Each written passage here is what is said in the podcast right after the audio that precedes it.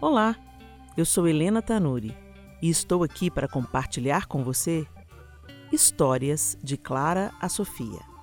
A minha oração e meu anseio são que, de alguma forma, minhas experiências com a paternidade de Deus através de meus filhos possam te ajudar a vislumbrar um pouco mais de sua face e também receber suas porções de amor e sabedoria.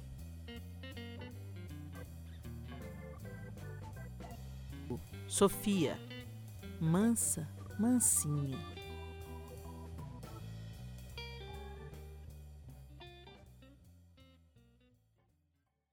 A pequenina Sofia crescia diante dos nossos olhos maravilhados e era embalada por nossas melhores palavras e canções.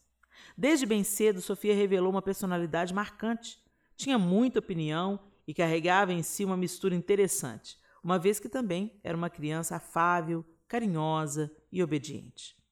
Entretanto, quando a doce menininha era contrariada em seus anseios ou objetivos, sua personalidade forte aparecia em uma face zangada. O senho franzia, a boquinha rosada se transformava em um bico e todo o seu descontentamento era expresso através de protestos verbais e sons os mais variados. Diante do quadro de birra e ira, eu me aproximava, abaixava-me à sua altura, pousava levemente minha mão sobre sua cabeça e dizia em tom suave: Sofia, você é mansa. Mansa, filha. Mansinha. Ela, com seus expressivos olhos azuis, olhava-me como quem acabara de descobrir um grande segredo. Suas feições iam retomando a suavidade à medida que eu ia falando. E ela também repetia, quase sussurrando: Massa, mansinha. Uma vez ou outra, era esta intervenção que acalmava e dissipava a agitação ou birra da Baby, como até hoje a chamamos carinhosamente. Isso se seguiu por um tempo, até que um dia ela fez algo ruim. Honestamente, eu devo confessar que não me lembro o que foi, mas tirou-me a paciência. Abaixei-me na altura de Sofia, mirei seus olhos arregalados e fui categórica em corrigi-la. Eu não estava nem um pouco calma. Meu rosto transtornou-se e minha voz ficou ríspida. Foi quando algo inesperado quebrou minha dureza.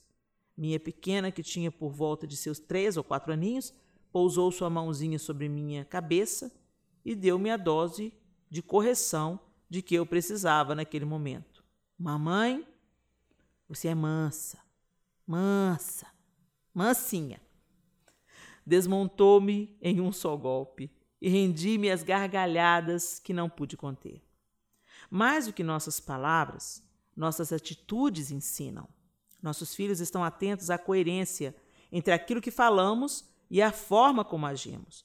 E isso não se restringe ao relacionamento entre pais e filhos, mas alcança as relações humanas como um todo. Quantas vezes falamos e até ensinamos princípios e valores e na prática nós os desprezamos? Como ensinar que mentir é falta de caráter e dizer à secretária que está ao telefone para mentir dizendo que você não está? Como ensinar que roubar é errado e comprar CDs, DVDs e outros produtos piratas? Como é fácil dizer uma coisa e fazer o contrário, não é mesmo? Muitos dos escândalos e do descrédito que atinge nossas instituições religiosas se deve ao discurso falso ou totalmente distante da prática cristã. Que o Senhor nos ajude a viver de modo coerente com a palavra que proferimos. Que o caráter de Cristo seja forjado em nós.